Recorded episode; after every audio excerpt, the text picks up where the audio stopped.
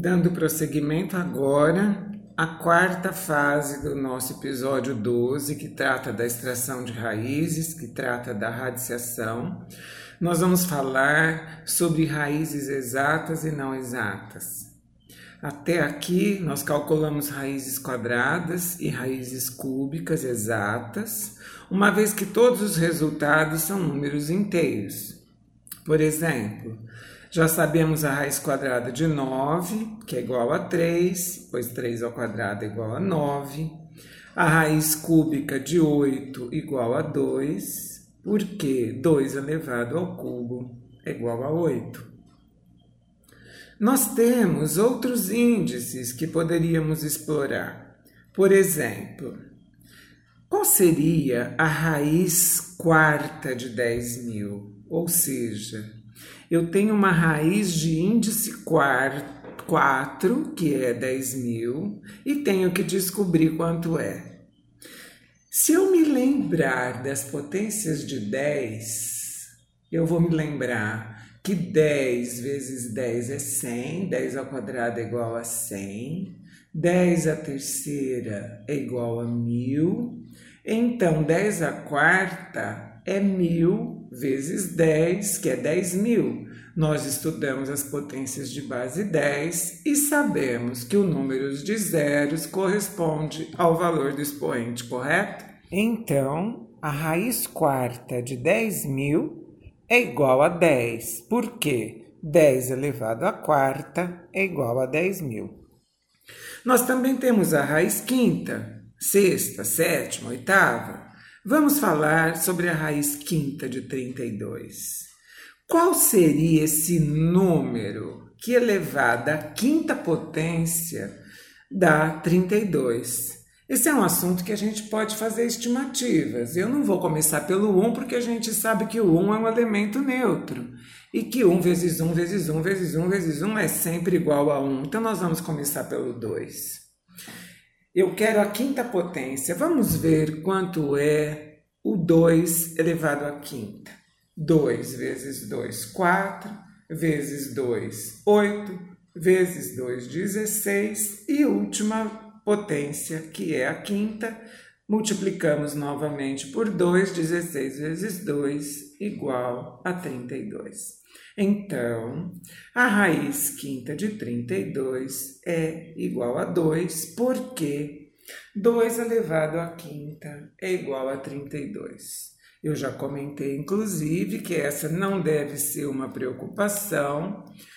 O conceito que eu quero que vocês saibam é o conceito de raiz, mas naturalmente hoje nós usamos a raiz quadrada quando houver necessidade de extrair raízes assim. Porém, muitas vezes, o resultado de uma raiz não é o número inteiro, o resultado da operação de radiciação. Não é uma raiz inteira. Por exemplo, se você tivesse que calcular, vamos falar com um número simples, um número conhecido, que é o 20. Se você tivesse que calcular a raiz quadrada de 20, primeira coisa, nós teríamos que procurar por valores aproximados do 20, começando por raízes exatas próximas desse radicando procurado, desse radicando 20. Nós sabemos que o 20 está entre dois números quadrados perfeitos. O 20 está entre o 16, que é o número quadrado perfeito, está entre o 16 e o 25. Então, se a raiz quadrada de 16 é igual a 4, se a raiz quadrada de 25 é igual a 5, a raiz quadrada de 20, por estar entre eles, será um número decimal entre 4 e 5. Ou seja, se ele está entre 4 e 5, nós podemos definir se queremos esse resultado com uma casa decimal, com duas casas decimais ou com mais casas decimais. Então, esse trabalho, que requer paciência, é normalmente feito com calculadora que apresentam as casas decimais conforme a sua capacidade, conforme cabe naquela naquele visor da calculadora, correto? Então, eu verifico que a raiz quadrada de 20 me deu um número com inúmeras casas decimais, com o número de casas de decimais para o qual essa calculadora está programada, mas que na verdade eles só param ali exatamente por ter uma limitação da tecnologia, mas a quantidade de casas decimais de um número cuja raiz não é um resultado inteiro, como é o caso da raiz de 20, que é 4,47 ou 4,4721. Esse número tem infinitas casas decimais, inclusive que não se repetem.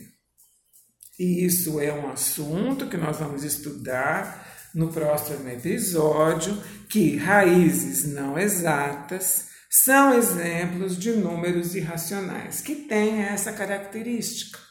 Um número decimal com infinitas casas decimais, mas que não tem um período que se repete. Então, sobre radicais e sobre o conjunto dos números irracionais, teremos episódios independentes. Mas, finalizando esse episódio, eu quero voltar aqui aos nomes que recebem os números envolvidos na radiciação. Durante o áudio, nós falamos em índices, em radicando, em raiz, e o conjunto que se dá a esse índice, ao sinal da raiz, ao valor do radicando, chamamos de radicais. Então, para melhor compreensão, nós vamos comparar os termos da radiciação, índice, radicando e raiz, com os termos da potenciação. Então, eu vou dar um exemplo de potenciação, vou falar dos nomes que recebem estes números e depois vamos comparar com a radiciação, ok? Vamos lá. Vamos pegar um exemplo que a gente tem falado bastante. 2 elevado à terceira potência, ou seja, 2 elevado ao cubo, é igual a 8. 2 é a base. 3 é o expoente, que no braille é um índice superior numérico. E o resultado da potência é 8. Então, 2 é a base, 3 é o expoente e 8 é a potência, é o resultado da operação. Na radiciação, se eu quiser a raiz cúbica de 8, que é igual a 2, a raiz cúbica é o índice 3.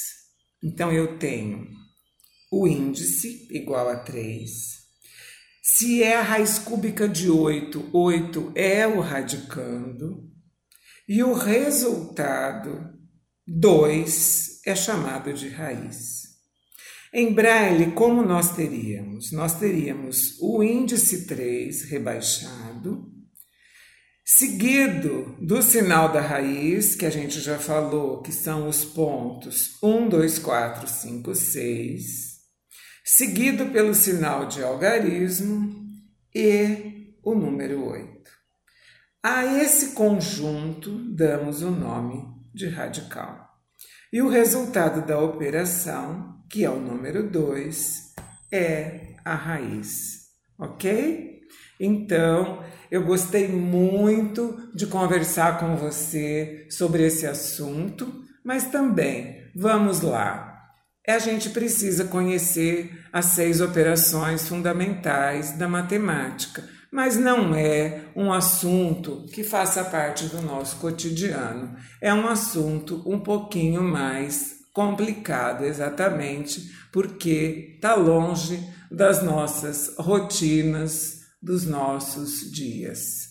Mas foi um prazer novamente ter a oportunidade de discutir alguma coisa com você. O meu nome é Luísa Maria Marques Poloni Cantarella e hoje é dia 9 de março de 2020.